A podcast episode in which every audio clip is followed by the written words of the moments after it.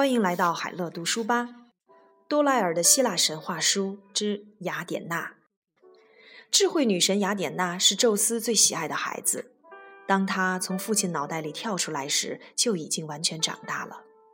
她的母亲圣斯女神莫提斯是宙斯的第一个妻子。宙斯需要她那高明的建议，所以很依赖她。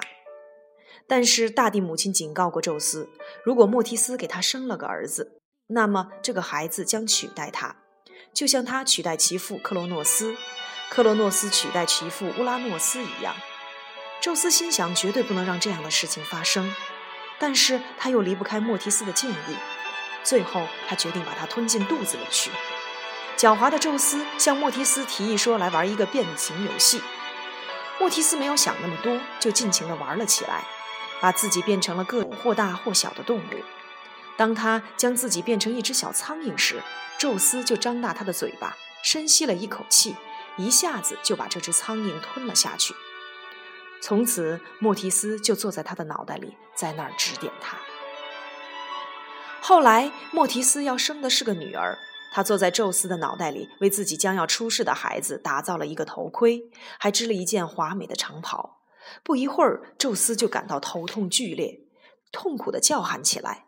所有的神都跑来帮他。能干的赫菲斯托斯抓起工具，敲开了父亲的头颅。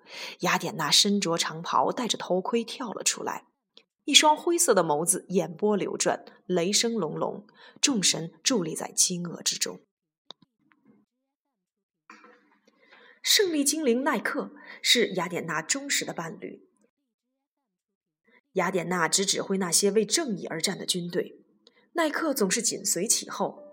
和平年代里，雅典娜会帮助希腊的能工巧匠，教给他们精妙而又实用的技艺。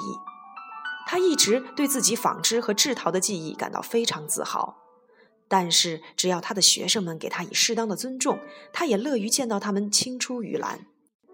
他有个学生叫做阿拉克尼，是个普通的乡下姑娘，织布的手艺相当的精湛。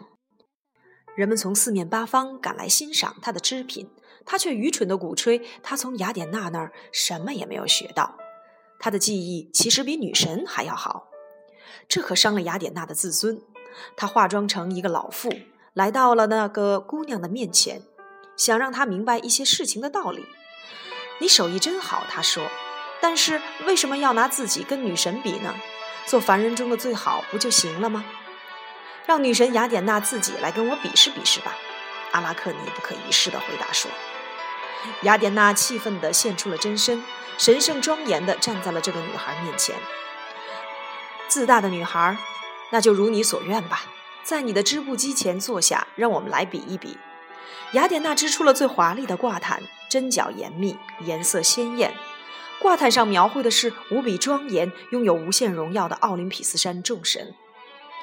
阿拉克尼的挂毯织的也很漂亮，雅典娜自己也不得不承认这个女孩子的手艺无懈可击。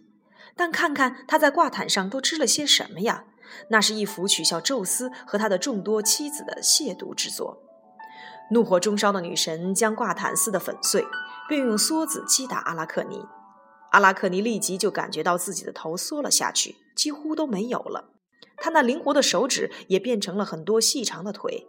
她被雅典娜变成了一只蜘蛛。不自量力的姑娘，继续纺你的线吧，永远去织你那张空网吧。雅典娜对变成了蜘蛛的阿拉克尼说道：“雅典娜是正义女神，她有时会非常的严厉。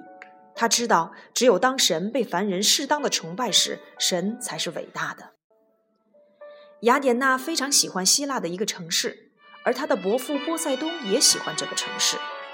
他们都宣称这个城市为自己所有。争吵很久之后，他们决定，谁能够送给这个城市一份最好的礼物，谁就能够拥有它。这两位神领着一大群市民登上了阿克罗波利斯，那是耸立在这座城市外围的一块平顶岩石。波塞冬用他的三叉戟在悬崖上一击，一股泉水就从那儿流了出来。人们都欢呼着。但这水像波塞冬掌管的海水一样是咸的，不是很有用处。然后雅典娜拿出了她给这个城市的礼物，她在岩石的裂缝中栽下了一棵橄榄树，这是人们看到的第一棵橄榄树。在这两件礼物当中，雅典娜的礼物被认为是更好的，因为它们可以为人们提供食物、油和木材。于是，这个城市属于她了。在阿克罗波利斯之上的美丽雅典娜神庙当中，雅典娜和她那肩上那只聪明的猫头鹰一起守望她的城市雅典。在她的引导下，雅典人也以他们的艺术和各种手艺著称于世。